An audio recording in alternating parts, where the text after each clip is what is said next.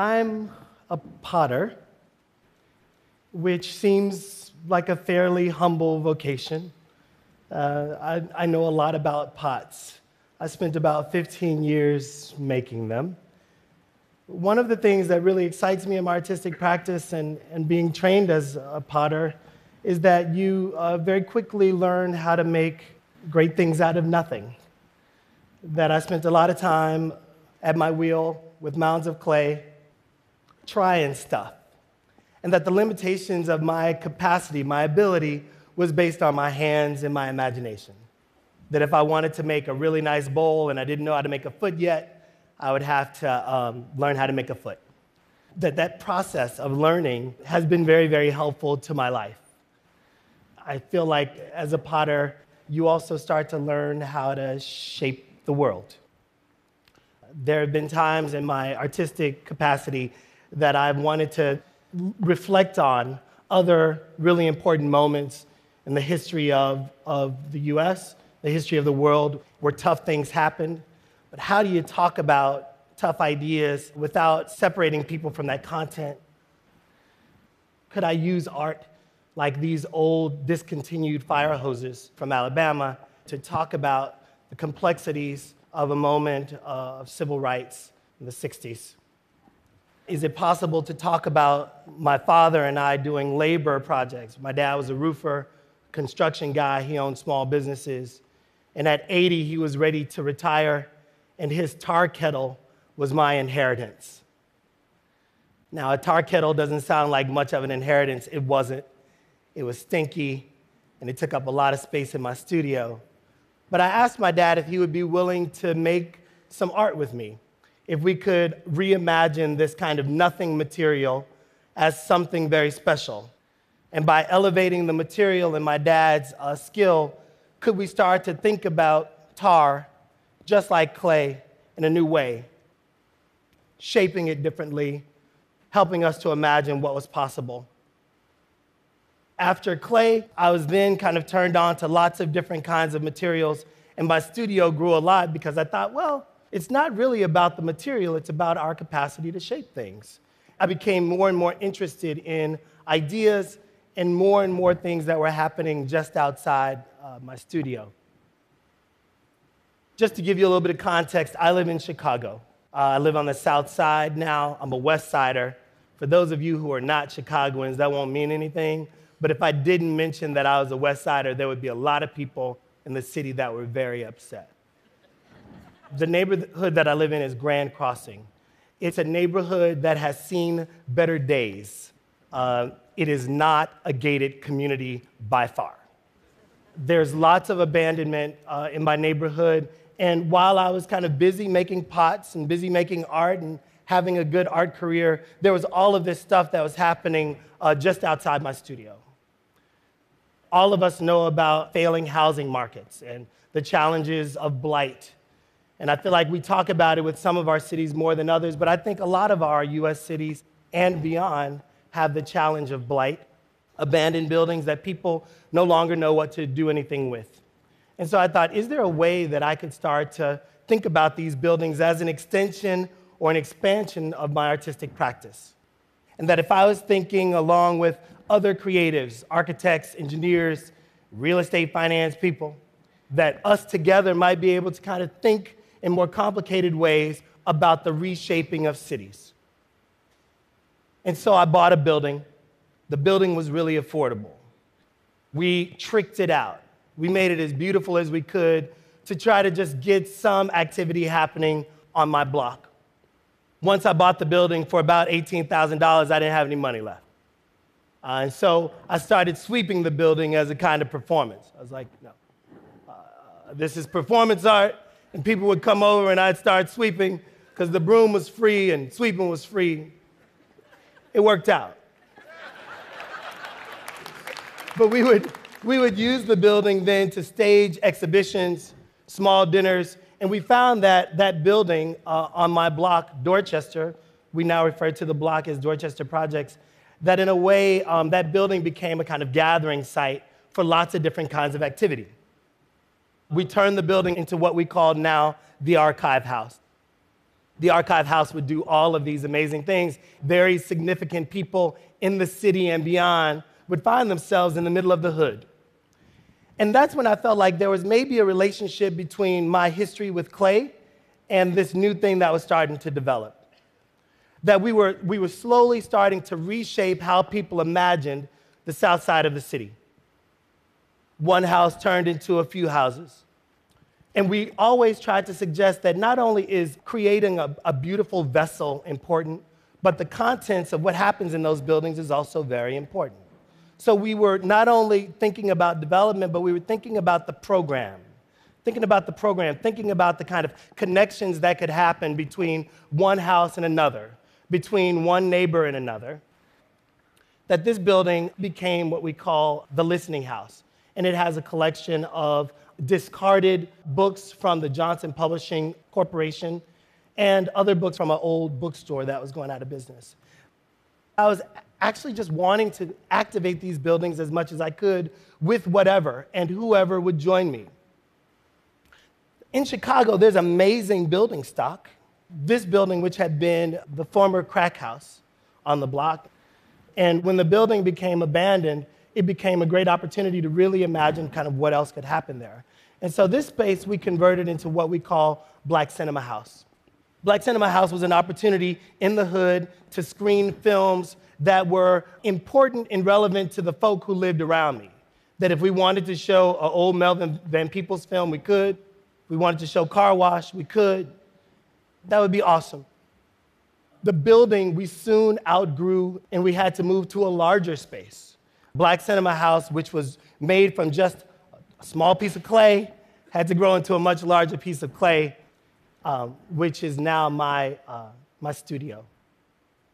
What I realized was that for those of you who are um, zoning junkies, that some of the things that I was doing in these buildings that had been uh, left behind, they were not uh, the uses by which the buildings were built. And that there are city policies that say, hey, a house that is residential needs to stay residential. But what do you do in neighborhoods when ain't nobody interested in living there? That the people who have uh, the means to leave have already left. What do we do with these abandoned buildings? And so I was trying to wake them up using culture. We found that that was so uh, exciting for folk, and people were so responsive to the work that we had to then find bigger buildings. By the time we found bigger buildings, there was in part the resources necessary to think about those things. In this bank that we call the Arts Bank, it was in pretty bad shape. Uh, there were about six feet of standing water. It was a difficult project to finance because banks weren't interested in the neighborhood because people weren't interested in the neighborhood, because nothing had happened there. It was dirt. It was nothing. It was nowhere. And so we just started imagining what else, what else could happen in this building?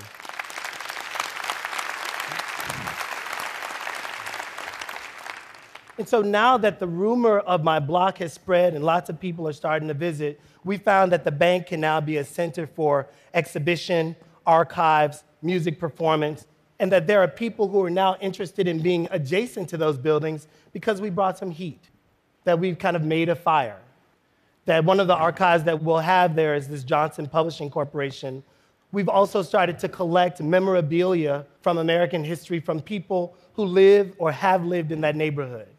Some of these images are degraded images of black people, kind of histories of very challenging content, and where better than a neighborhood that with young people who are constantly asking themselves about their identity to talk about some of the complexities of race and class. In some ways, the bank represents a hub that we're trying to create like a pretty hardcore node of cultural activity.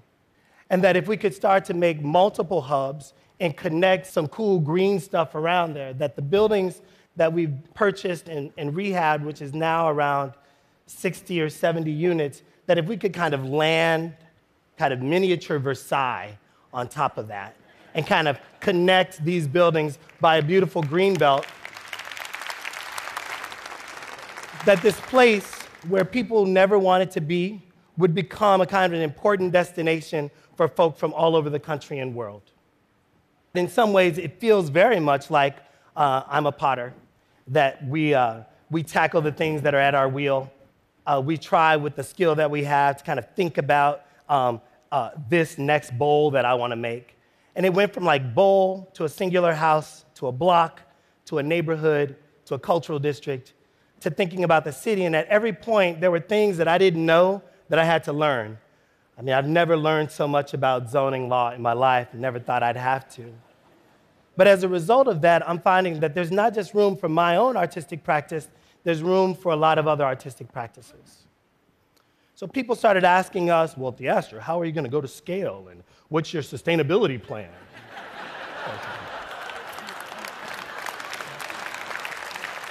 and what I found was that it, I couldn't export myself. That what seems necessary in cities like Akron, Ohio, and Detroit, Michigan, and Gary, Indiana, is that there are people in those places who already believe in those places. They're already dying to make those places beautiful. And that often uh, those people who are passionate about a place are disconnected from the resources necessary to make cool things happen, or disconnected from a contingency of people that could help make things happen. So now we're starting to give advice around the country on how to start with what you got, how to start with the things that are in front of you, how to make something out of nothing, how to reshape uh, your world at a wheel or at your block or at the scale of the city. Thank you so much.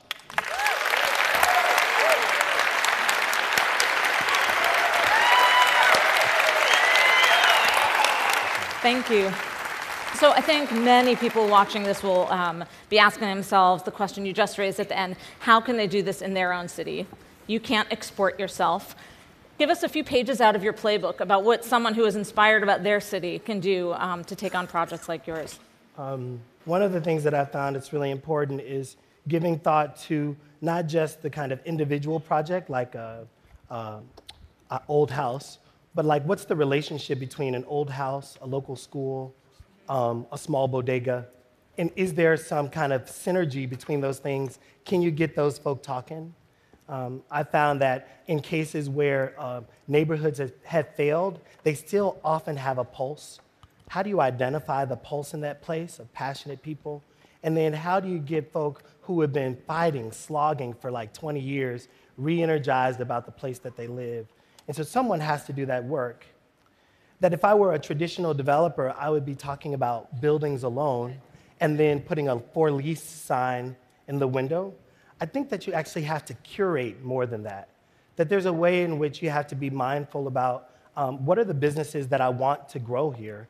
And then are there people who live in this place who want to grow those businesses with me? Because I think it's not just a cultural space or housing, there has to be the recreation of an economic core. And so thinking about those things together mm-hmm. feels right. It's hard to get people uh, to create the spark again when people have been slogging for 20 years. Are there any methods you found that have have helped break through? Yeah, I think that, that now there are lots of examples of folk who are doing amazing work. But those methods are sometimes like uh, when the media is constantly saying that only violent things happen in a place, then based on your skill set in a particular context, what are the things that you can do in your, in your neighborhood to kind of fight some of that? And so I found that like people, you know, if you're a theater person, you have outdoor street theater festivals. In some cases, um, we don't have the resources in certain neighborhoods to do things that are like a, a certain kind of splashy. But then if we can like find ways of making sure that people who are local to a place, plus people who could be supportive of the things that are happening local, when those people get together, yeah. I think really amazing things can happen. So interesting. And how can you make sure that the projects you're creating are actually for the disadvantaged and not just for the sort of vegetarian indie movie crowd that might move in to, to take right advantage on. of them? Right on. So I think this is where it starts to get into kind of the, the thick weeds. that right now, let's, let's um, go there. Grand Crossing is 99% black, or at least living. And we know that maybe who owns property in a place is different from who walks the streets every day. So it's reasonable to say that Grand Crossing is already in the process of being something uh, different than it is today, right. right? But is there ways to kind of think about housing trusts or land trusts or mission based um, development that starts to protect some of the space that happens? Because when you have 7,500 empty lots in a city, you want something to happen there, but you, but you need like entities that are not just interested in the development piece, but entities that are interested in the stabilization piece. And I feel like often the developer piece is really motivated, but the other work of a kind of neighborhood consciousness, that, that part doesn't live anymore. And so, how do you start to grow up um, important uh, watchdogs that ensure that the resources that are made available to new folk that are coming in are also distributed to folk who have lived in a place for a long time? Makes so much sense. One more question. You make such a compelling case for, for beauty and the importance of beauty and the arts. There would be others who would argue that funds would be better spent on basic Hmm. services for the disadvantaged. How do you combat that viewpoint or come against it? I believe that beauty is a basic service. That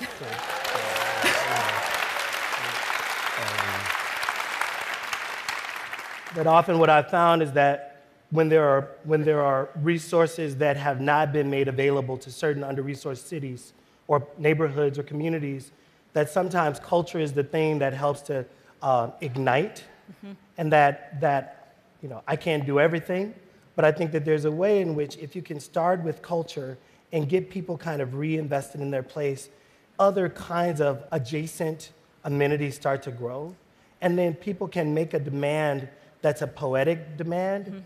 Um, and, and, and the political demands that are necessary to wake up our cities, they also become very poetic. Makes perfect sense to me. Theaster, thank you so much for being so here with us today. Thank you. Theaster Gates.